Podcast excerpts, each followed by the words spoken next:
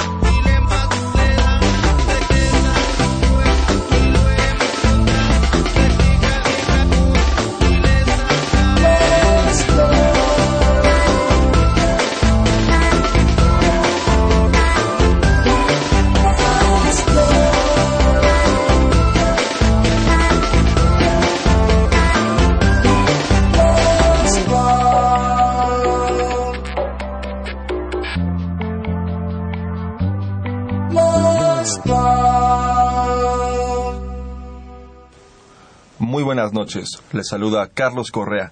Esto es Tiempo de Análisis, programa radiofónico de la Facultad de Ciencias Políticas y Sociales. Estamos transmitiendo en vivo a través de Radio NAP 860 de amplitud modulada y vía internet en www.radionam.unam.mx. Les recuerdo que nuestros teléfonos en cabina son el 55 36 89 89 y nuestra alada sin costo 01800 505 2688. También nos pueden contactar en nuestras redes sociales, eh, por Twitter es arroba tiempo análisis o por Facebook, Facultad de Ciencias Políticas y Sociales, guion UNAM. Ahí estaremos encantados de recibir todos sus comentarios, llamadas, dudas, sugerencias. Bien, pues eh, esta noche hablaremos sobre lo aprobado en las reformas energéticas, políticas y de telecomunicación. Y para ello nos acompaña el profesor Jorge Márquez y posteriormente se integrará a la mesa de discusión Mina Navarro, y tendremos un, enlace eh, un enlace telefónico con Carlos Brito. Bien, pues buenas noches, profesor Jorge Márquez. Muy buenas noches, un saludo a nuestro público. Muchas gracias. Este, ¿Nos puede eh, comenzar a hablar eh, para fijar las bases de esta, de, esta, de esta discusión sobre por qué ¿Por qué la necesidad de estas reformas políticas? Eh, bueno, la reforma política, la reforma de telecomunicación y la, y la reforma, este, eh, la reforma energética. ¿Por qué, por qué la necesidad de pasarlas de esta forma tan rápida, como se dice coloquialmente, a fast track? Bueno, el, el, el régimen de reformas en México, de reformas de fondo, de reformas estructurales, estuvo trabado mucho tiempo. Después del periodo de la alternancia, e incluso un poco antes, desde el año 97, las grandes reformas en México se encontraron siempre con la dificultad de la división al interior de del legislativo.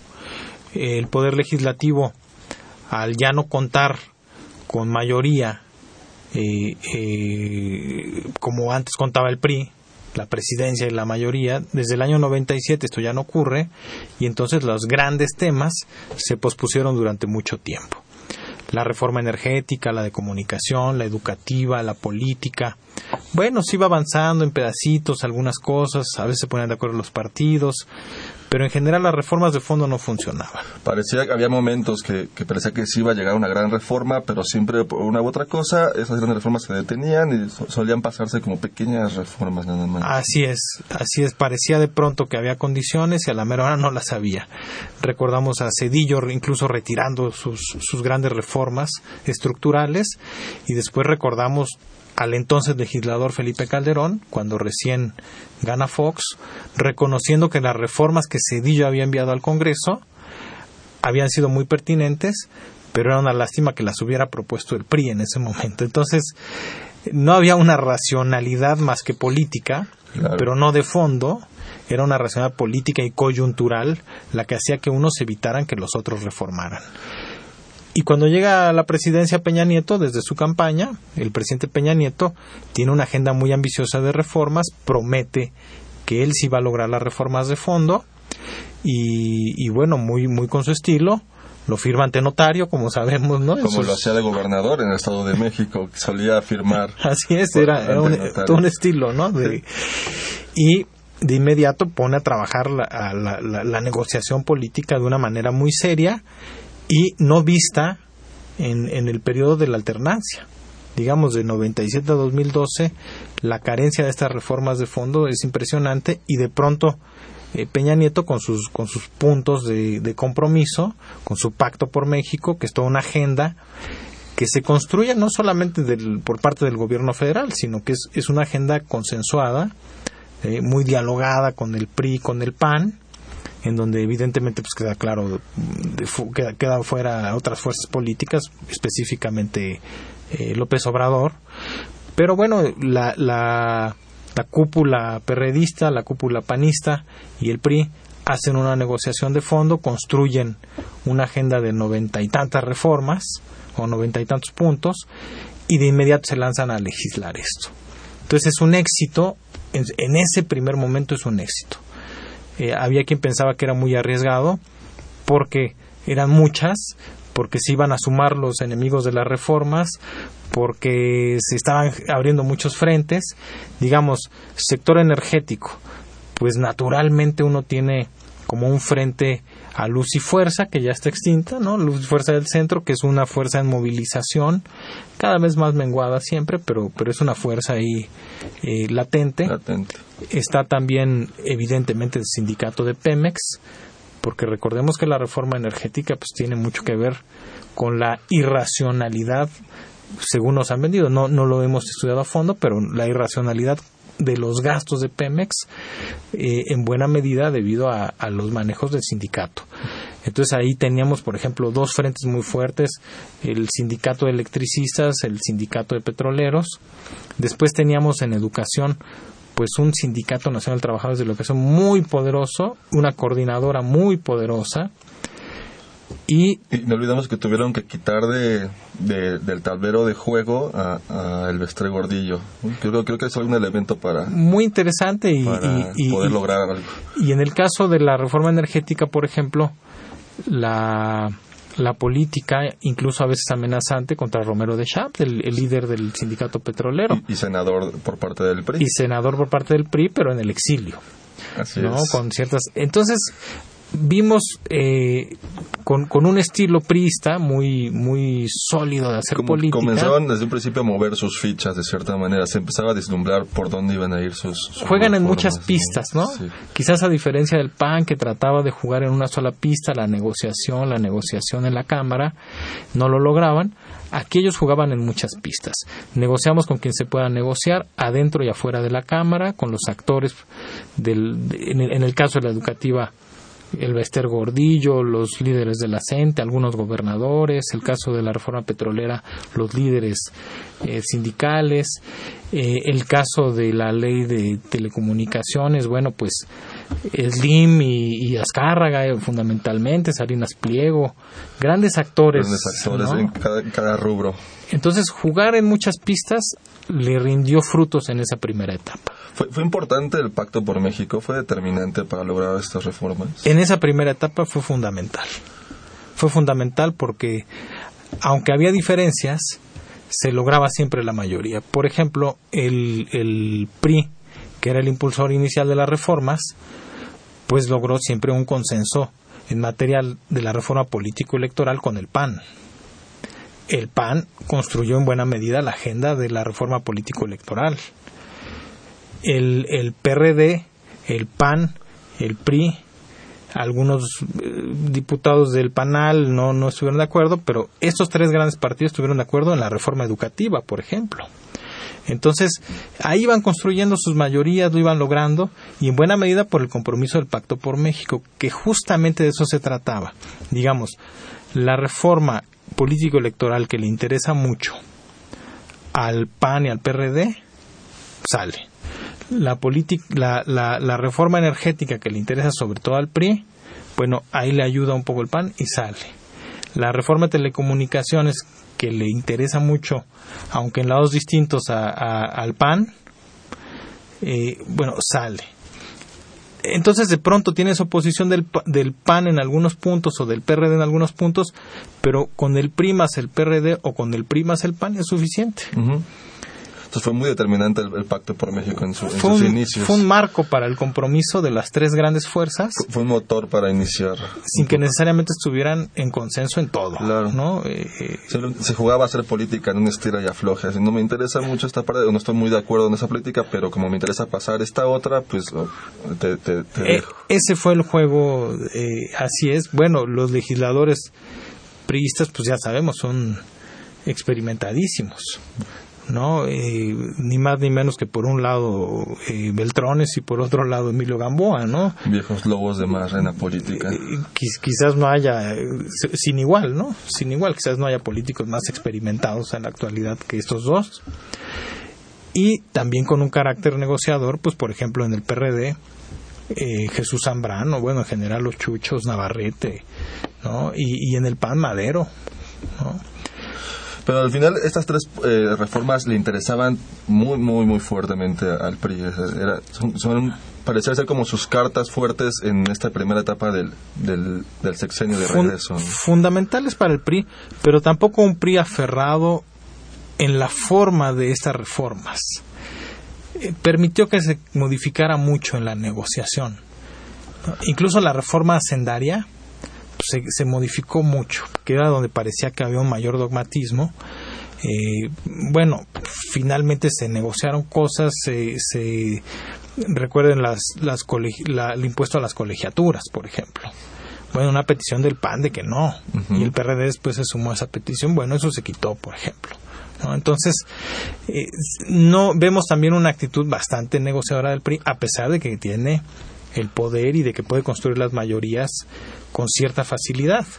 Porque... Como este adendum vitalicio a los a los jueces de la Suprema Corte, este, que, que al final eh, el PRI también dijo que se puede negociar también este punto. O sea, eh, dejaba un campo amplio de negociación. Es un ejemplo clarísimo de la negociación y de la, la claridad para establecer líneas que no sean costosísimas.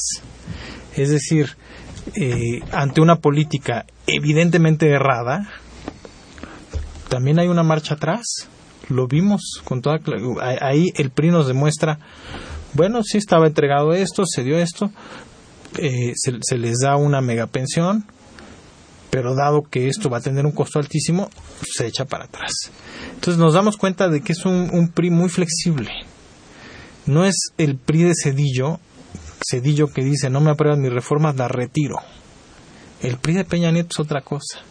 Es no me aprueban mis reformas, pues vamos a dar la vuelta para que las aprueben. A ver, ¿qué, qué puntos son los que se pueden discutir? ¿Qué puntos podemos modificar y negociar?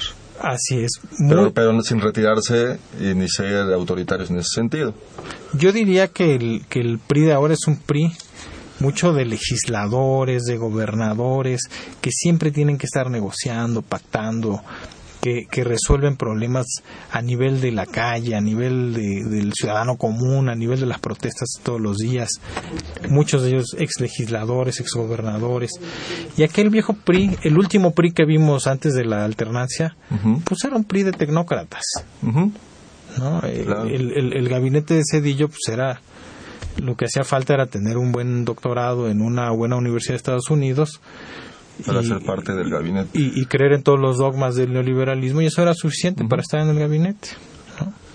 Bueno, y, y entonces, ¿cómo se explica por qué el PRI le urgía tanto? O, o- o se- o, bueno, sí se percibe entre la sociedad que, que, que que parecía que había una urgencia para aprobar estas reformas.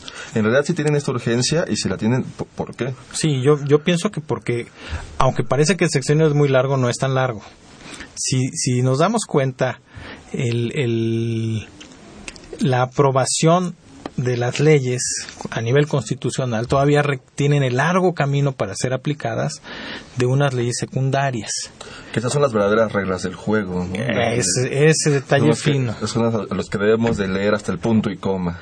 estas, esta, aquí pueden estar las trampas, aquí puede haber, bueno, una gran cantidad de, de matices. Pero, justamente la, la, no solamente es esto, sino además de las leyes secundarias, es necesario eh, construir instituciones o modelos para poder aplicar estas, estas, estas leyes.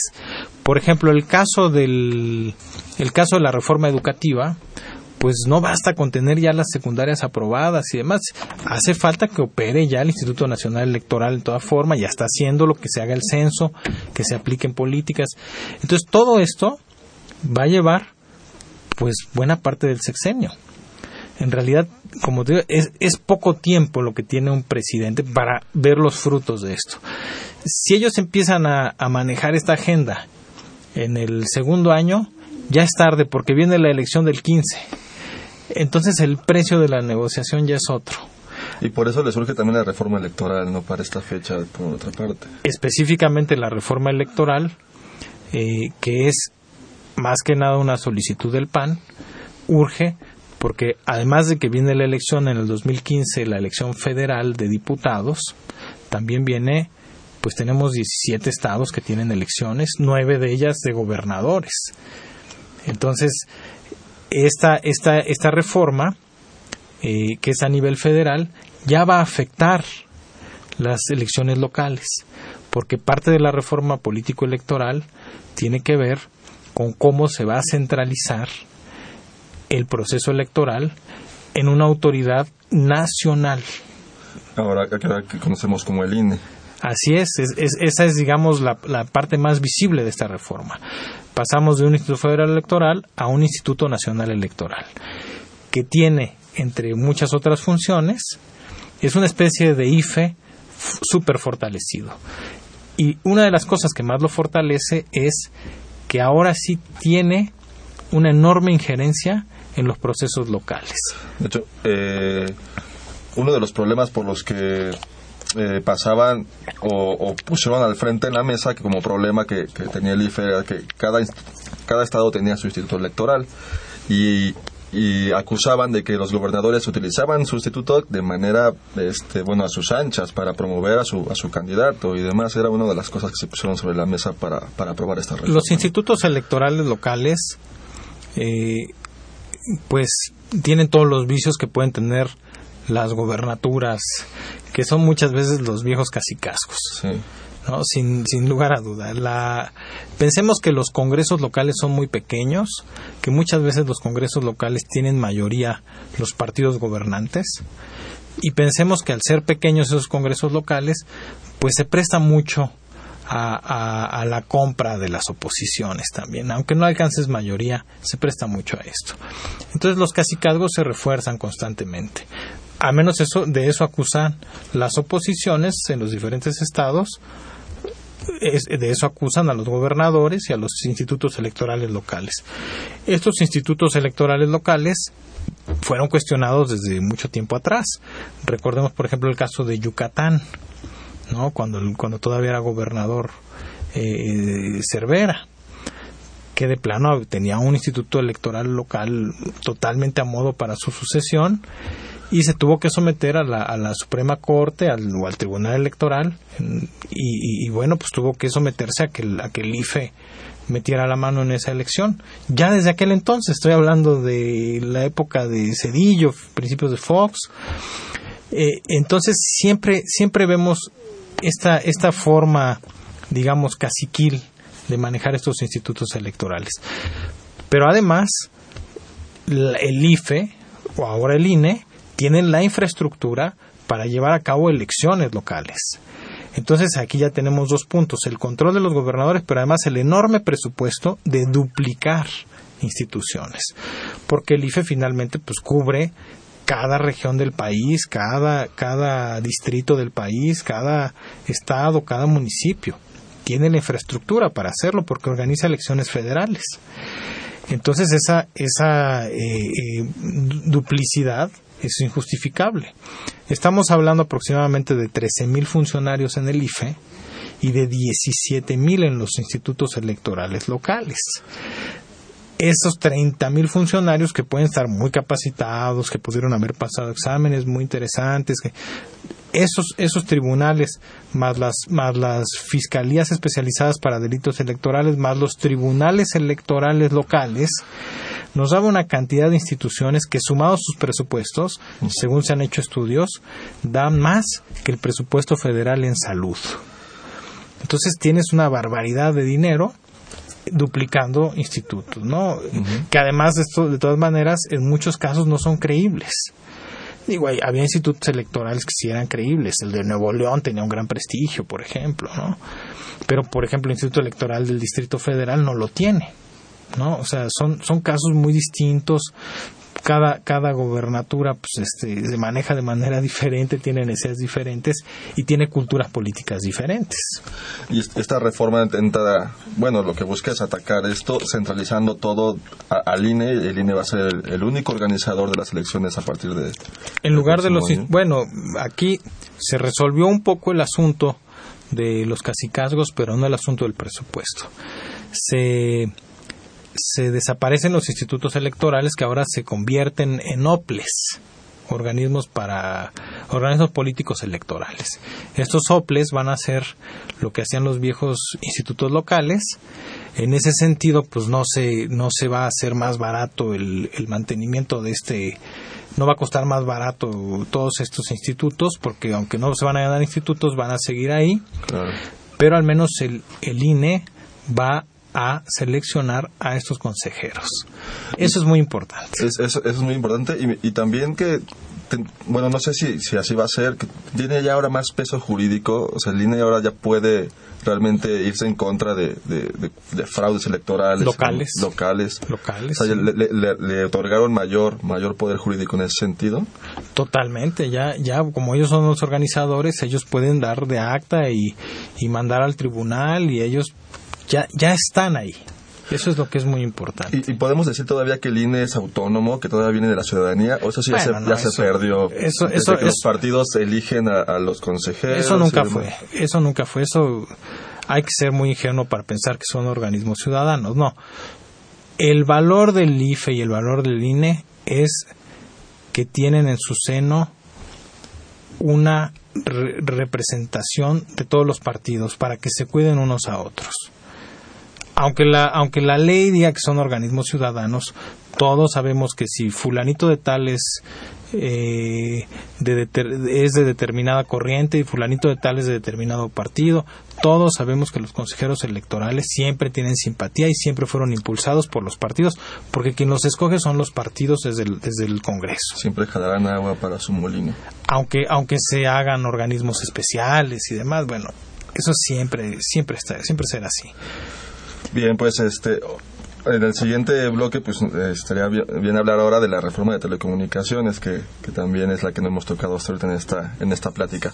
tenemos que ir a la, a la primera a la primera pausa del programa. Regresando de esta de esta, esta pausa tendremos un enlace telefónico con, con Carlos Brito. Este, y la pausa eh, eh, bueno, vamos a escuchar una cápsula de Políticas Invita. Políticas Invita. Conoce las actividades académicas y culturales de nuestra facultad. Cine, seminarios, conferencias, exposiciones, coloquios. Políticas Invita. Muy buenas noches. Como cada miércoles, te saluda Jessica Mejía y esta semana Tiempo de Análisis y la Facultad de Ciencias Políticas y Sociales te invitan a si eres estudiante de licenciatura, de posgrado, profesor o investigador de cualquier institución de educación superior nacional, no dejes de participar en la primera edición del Premio de Investigación en Ciencias Políticas y Sociales que organiza la Universidad Nacional Autónoma de México, la Facultad de Ciencias Políticas y Sociales, su revista mexicana de Ciencias Políticas y Sociales y la Feria Internacional del Libro del Palacio de Minería en colaboración con el Gobierno del Estado de Puebla para concursar, presenta un artículo con la temática Puebla y sus cuestiones sociales a comienzos del siglo XXI, los desafíos de una región en transformación.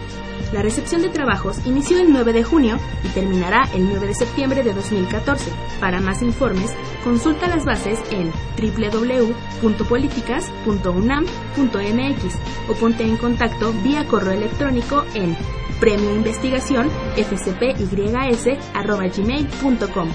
Eso es todo por esta semana en Políticas Invita. Sigue escuchando Tiempo de Análisis.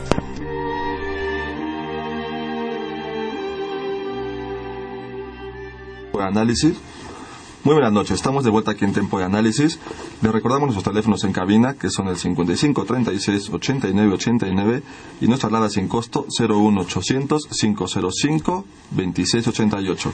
También nos pueden hacer llegar sus comentarios vía Twitter en arroba Tiempo Análisis o por Facebook, Facultad de Ciencias Políticas y Sociales, guion UNAM. Bien, pues estamos de vuelta con la conversación. En un momento más tendremos el enlace. Ya tenemos el enlace. Eh, buenas noches, Carlos Brito. Buenas noches, Carlos, ¿cómo estás? Muy, muy, bien, buenas noches. Este, mira, gracias por, por, por atendernos la llamada aquí en Tiempo de Análisis. Eh, estábamos ya en una plática sobre la mesa con el profesor Jorge Márquez y estábamos hablando sobre la necesidad de estas reformas políticas, bueno, la reforma política, energética y de telecomunicaciones y, y de por qué eh, la necesidad de que el gobierno las quiera eh, aprobar como de una manera rápida, por decirlo de alguna manera. ¿Qué nos puedes decir tú al respecto de estas tres reformas políticas? Bueno, la política energética y telecomunicaciones. Pues en efecto, esto último que mencionas ha sido la marca de este de este régimen, especialmente porque no no solamente incluye al poder ejecutivo, no solamente incluye a la presidencia, incluye al resto de los partidos, incluso los de oposición, que han eh, se han montado una dinámica de aprobación de reformas con muchi de, de, menos decir que con muchísimos errores, ¿no? eh, de menos.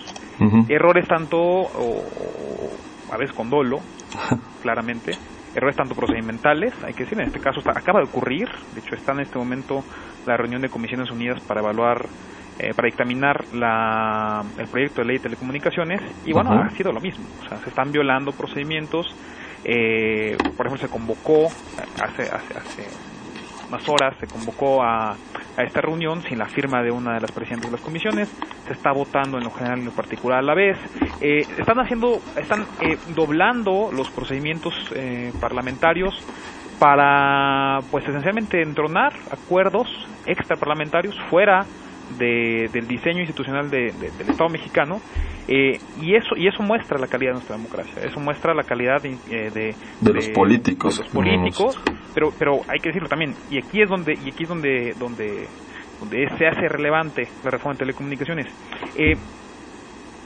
que no hay una sanción social. No hay una sanción social a esto. Ni a esto, ni a los, ni, a los procedimientos, ni a los contenidos de la reforma. Y eso es quizá lo más grave. Eh, y justamente la, la iniciativa eh, o la reforma en telecomunicaciones pretendía, hay que decirlo así, ya probablemente en pasado, pretendía hacer o cambiar la construcción de la opinión pública para que justamente pudiera haber ese tipo de, de elementos de control. Eh, más, medios, más diversos, más plurales, con una, una, capacidad de flujo informativo, de tal modo que pudiéramos todos ver estos atropellos que, que la, audiencia está de acuerdo, pues no, solamente no nos, no nos merecemos ni votamos por eso, sino que son verdaderamente indignantes.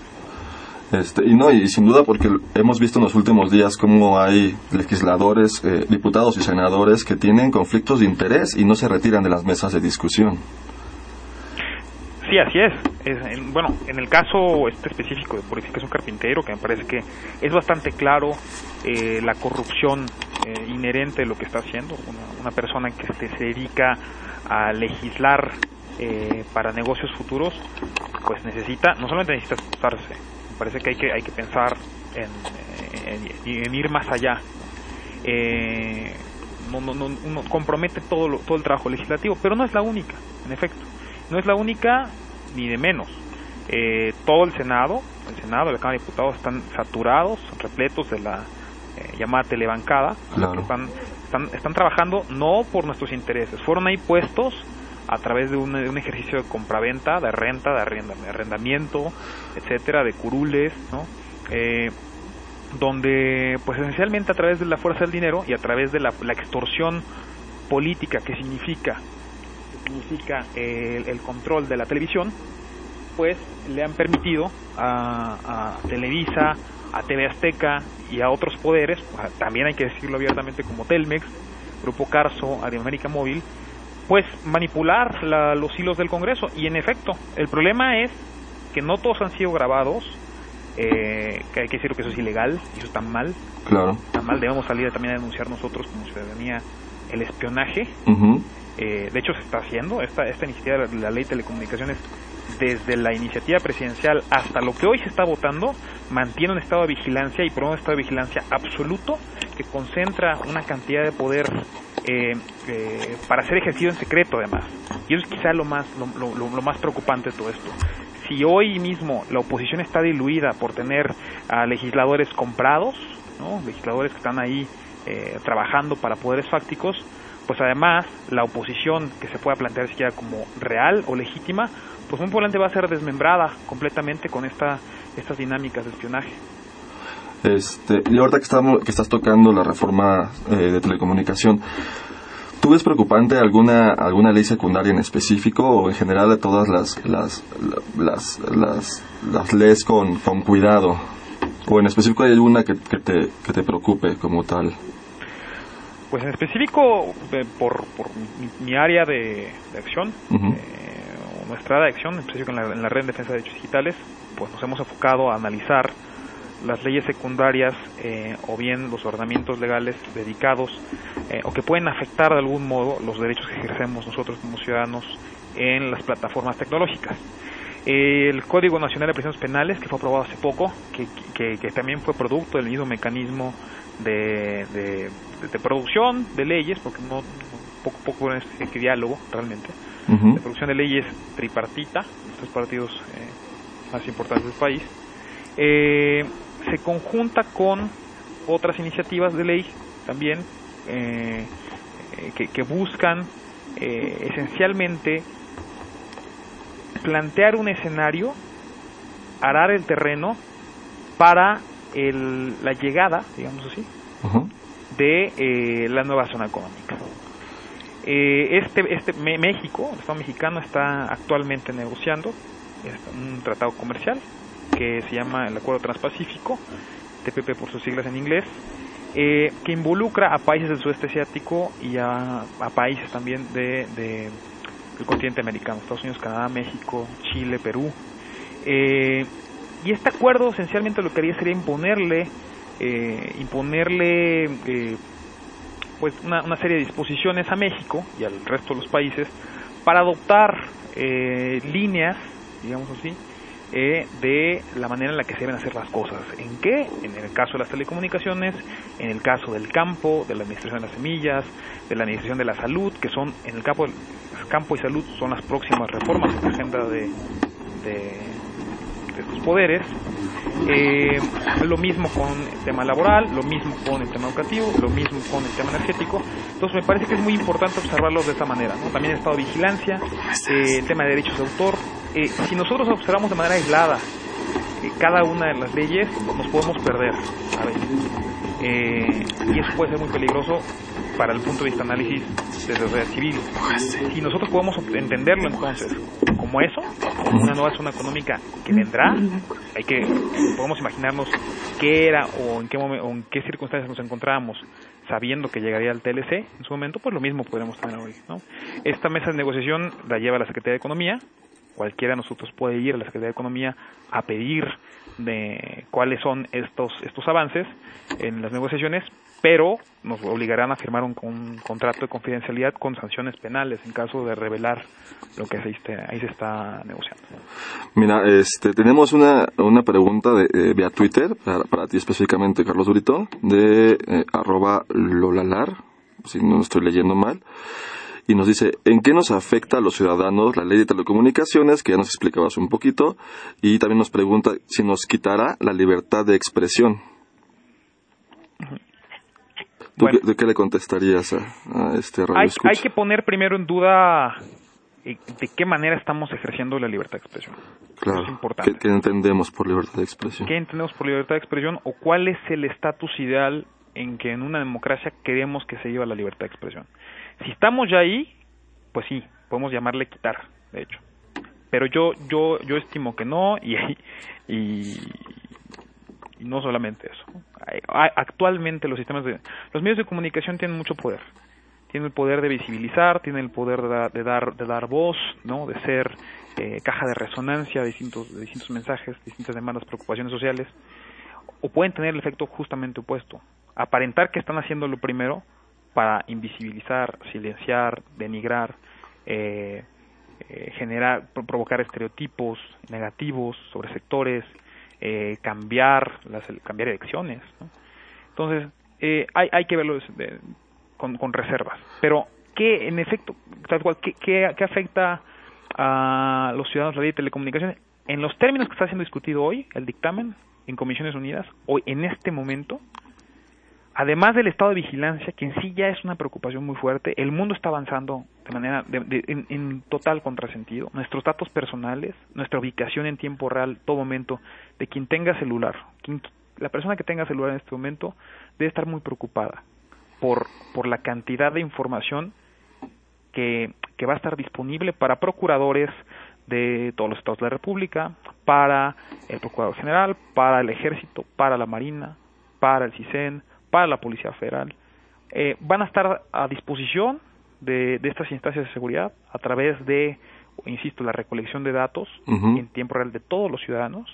Eh, y eso sí hay que preocupar mucho. Para libertad de expresión específicamente, pues hay que pensar lo que significará esto para las presiones políticas que pueden recibir tanto activistas como periodistas en los estados en particular, más sabiendo que en buena cantidad de ocasiones asesinatos de periodistas o activistas han sido han sido en colaboración con eh, personajes de los gobiernos no eh, así nos afecta. Ahora en materia de competencia en materia eh, específicamente o en materia de apertura del sector de telecomunicaciones y radiodifusión pues también va en un contrasentido en, en, tanto que en efecto y, eh, en efecto la iniciativa tan, sí está sí está afectando intereses de América Móvil de Carlos Slim de Telmex eh, y está bien que lo haga así. De hecho porque nadie nadie creo que me parece que nadie podría defender que se que se mantenga las cosas como está. Estamos hablando del segundo más rico del mundo ¿no? Claro. Eh, un país de 50 millones de pobres. Eh, sí lo está afectando pero por otro lado lo que está haciendo es mantener los ganadores de siempre. Los, los ganadores de siempre que siempre han sido beneficiados de un matrimonio eh, ilegítimo entre, entre, el, entre el Estado mexicano y una familia, un grupo de familias, eh, grupo de familia de ricos, ¿no? Eh, son los que redactaron en su momento la ley de radio y televisión vigente y los que redactaron en su momento la ley de telecomunicaciones vigente. Hoy también lo están haciendo. No va, en ese sentido, no hay, no hay mucha diferencia, no se avanza mucho. Porque nos podrán decir que se está avanzando, eh, al, al, por ejemplo, atacar al monopolio de América Móvil. Pero, en efecto, y en efecto se está avanzando.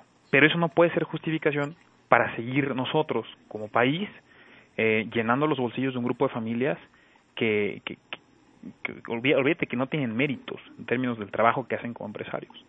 Eh, es, es, es, absolutamente el, el, hecho de estar ocupando esos espacios lo que está haciendo es limitar la posibilidad de explorar nuevas formas de comunicación, nuevos discursos que pensémoslo de este modo, somos un país multicultural, no somos un país que se termina en la Ciudad de México, no somos un país que se termina en un solo tipo de, eh, de, de, pensamiento, visión política, de etnia. ¿no? Eh, esta iniciativa está condenando a, en específico, en este caso, que es mucho muy importante para la audiencia que escucha, eh, las radios universitarias, claro, que no, que no, que no están como tal contempladas en la iniciativa original del presidente, en este dictamen que está discutiendo hoy, están siendo, están, están, sub, están sumándose al grupo de, eh, de, de, de, marginadas, en el sentido de que está prohibiéndose de las universidades eh, cual, poder recibir algún tipo de estímulo económico o aumento en el presupuesto para el mantenimiento de sus medios de sus medios universitarios y hay que estar muy preocupados por eso realmente porque esto es esencialmente un uno de tantísimos regalos que plantea esta iniciativa para las televisoras de este país, eh, las televisoras abiertas. Pues, pues, muy interesante y, muy preocupante lo que nos comentas. Pues muchísimas gracias por, por, por tu participación. Este, y pues estaremos al pendiente de las, las reformas, de las leyes secundarias. Y pues nuevamente muchas gracias Carlos Brito y pues gracias a ustedes y un saludo a todos ustedes. Gracias, hasta luego. Buenas noches. Buenas noches. Bien, pues con, continuamos aquí en la mesa. Eh, ya se unió aquí a la mesa de, de a nuestra plática eh, la profesora Mina Navarro. Buenas noches, Mina. Hola, buenas noches. Este, y bueno, pues continuamos un poco como, con lo que estaba hablando el profesor Jorge Márquez este, sobre la necesidad de este gobierno so, eh, de aprobar eh, rápidamente estas reformas, eh, de, de, evitar por completo mesas de debate o, o, si las o si las hubo, pues pues no, no, no eran fructuosas o eran virtualmente inexistentes. Este, ¿Tú que nos puedes hablar un poco sobre, sobre las reformas? Eh, pues mira, a mí me gustaría, eh, bueno, primero decir que es un momento bastante crítico el que hoy estamos viviendo. Creo que sí es, eh, hay bastantes signos, ¿no? Que están manifestando cambios muy profundos, transformaciones realmente radicales en el orden social y político de nuestro país y solo así, y digamos en ese marco y desde esa perspectiva, habría que entender el conjunto de reformas que se están impulsando, ¿no? No solo la de telecomunicaciones, sino también en este caso la reforma energética, que desde mi punto de vista, pues lo que viene en el fondo, digamos, es eh, el impulso y la profundización de un modelo económico, político, eh, digamos, de nuevas reformas dentro del neoliberalismo, que no solo desde los 80 se venían impulsando, sino que ahora estamos viendo que hay una estrategia cada vez más radical, más violenta desde la clase política por impulsar estas reformas eh, que además son profundamente antidemocráticas, como tú mismo mencionas.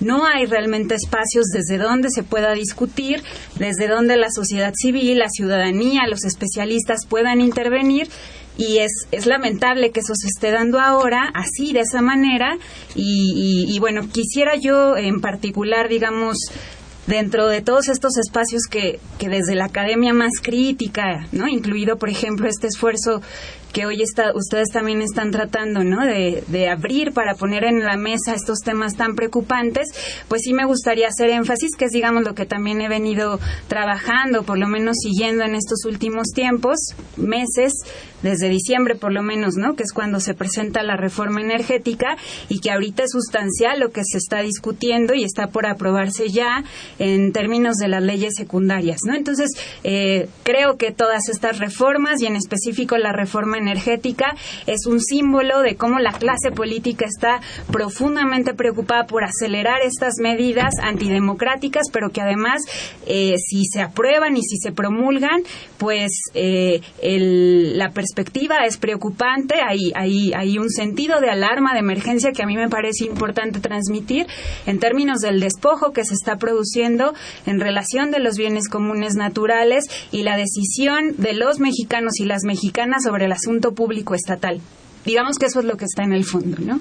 Y pareciera que el discurso oficial es este, en un sentido de, modernización, ¿no? Estas reformas son necesarias porque México tiene que avanzar, México no puede estar estancado más tiempo, México necesita modernizarse, tiene este discurso, pero nada es necesario revisar un poquito la historia y ellos mismos son los que han puesto estas reformas que han detenido a México y que quieren seguir impulsando porque se quedaron a medias y quieren, como al parecer, pues alinearse al mundo moderno, entre comillas, como ellos lo mencionan, que es entrando al neoliberalismo, pero de una manera fuerte, no solo en la energética, sino también en la de telecomunicaciones.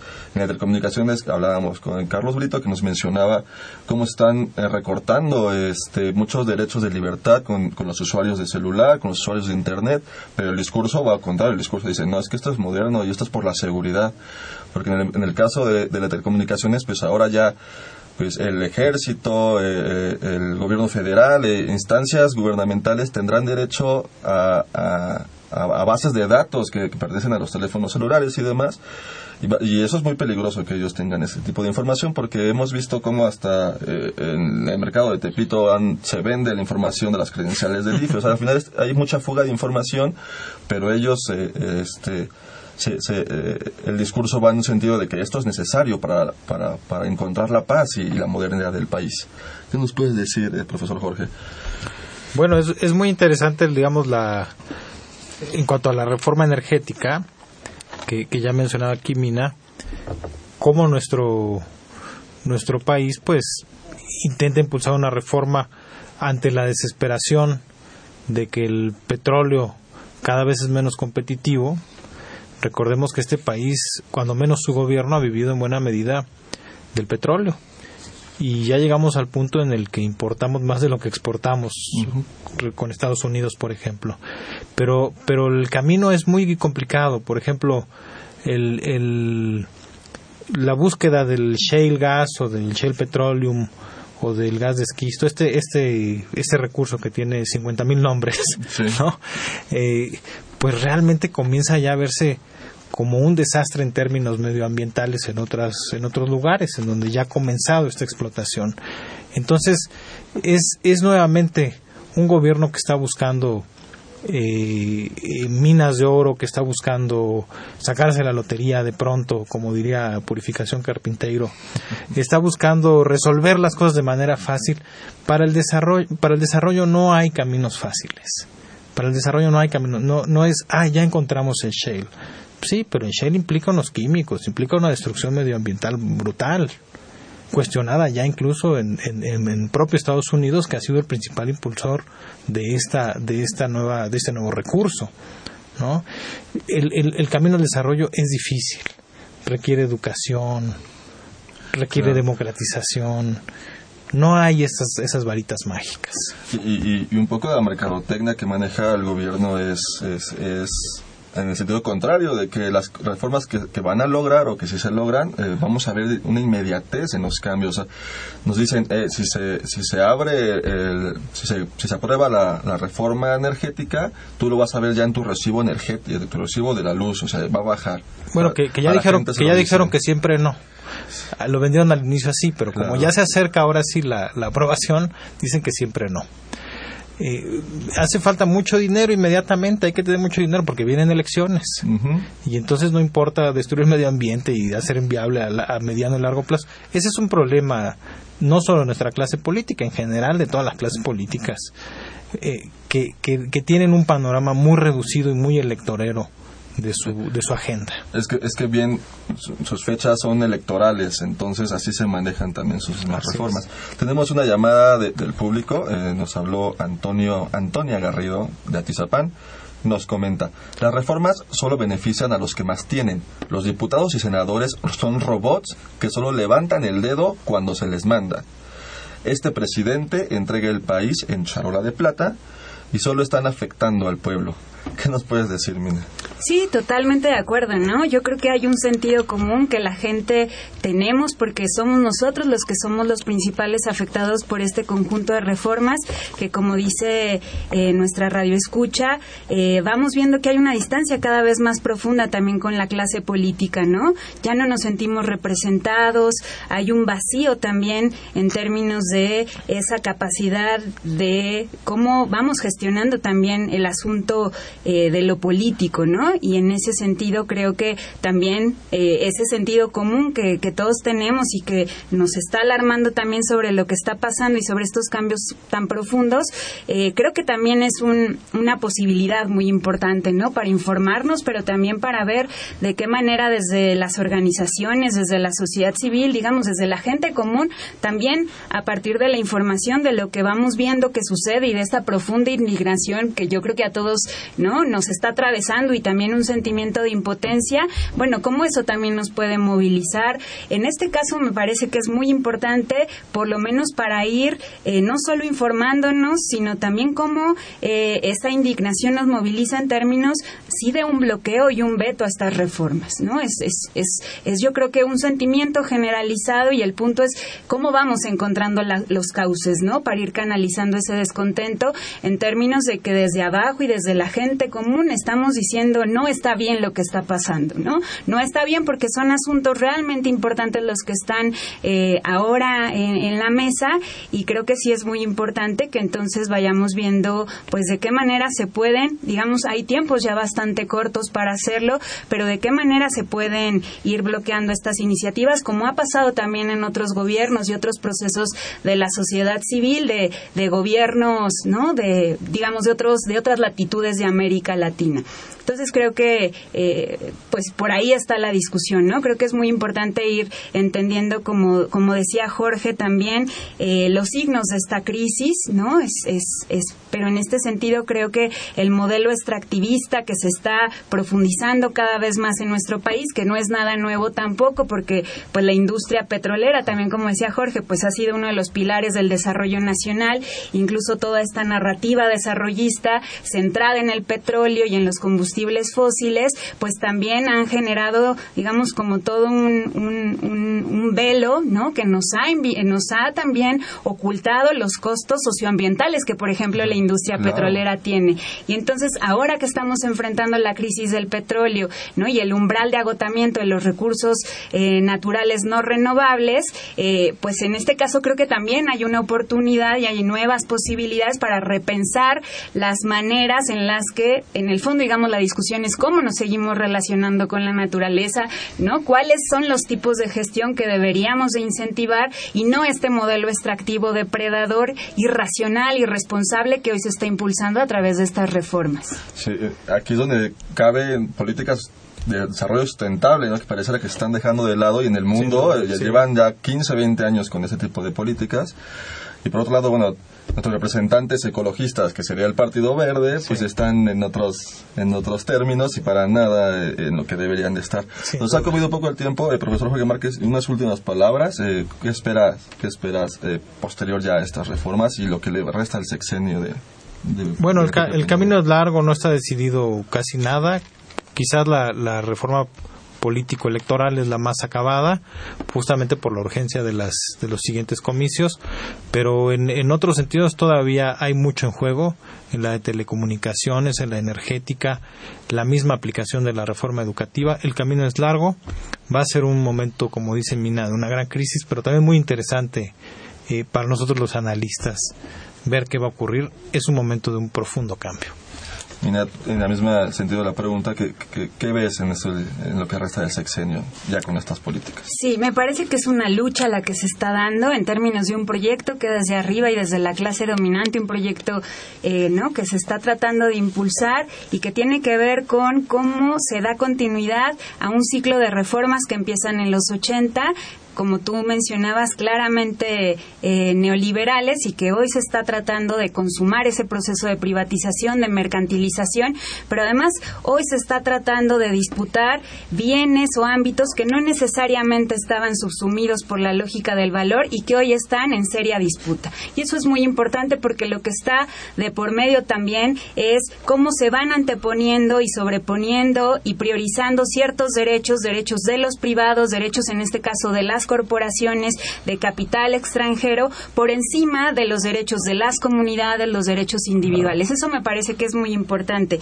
Otra cuestión es el tema de la soberanía. Con estas reformas claramente se está desmantelando la soberanía eh, y la capacidad de decidir sobre estos bienes comunes o estos ámbitos comunes o que por lo menos habían estado gestionados por el Estado y que hoy están claramente eh, abiertos ¿no? a la inversión y que creo que eso también es muy importante, sobre todo porque creo que en medio de la crisis lo que también está en disputa es el tipo de proyecto que queremos seguir construyendo, no solamente en términos del presente, sino para las generaciones futuras. ¿no? Y creo que eso es lo que está hoy discutiéndose y es fundamental ser parte de esta discusión. Bien, pues interesante y preocupante. Muchas gracias, profesor Alfredo Márquez, por su participación. Muchas gracias, Minda, que pues, por, el tráfico pues, nos llegaste un poquito tarde.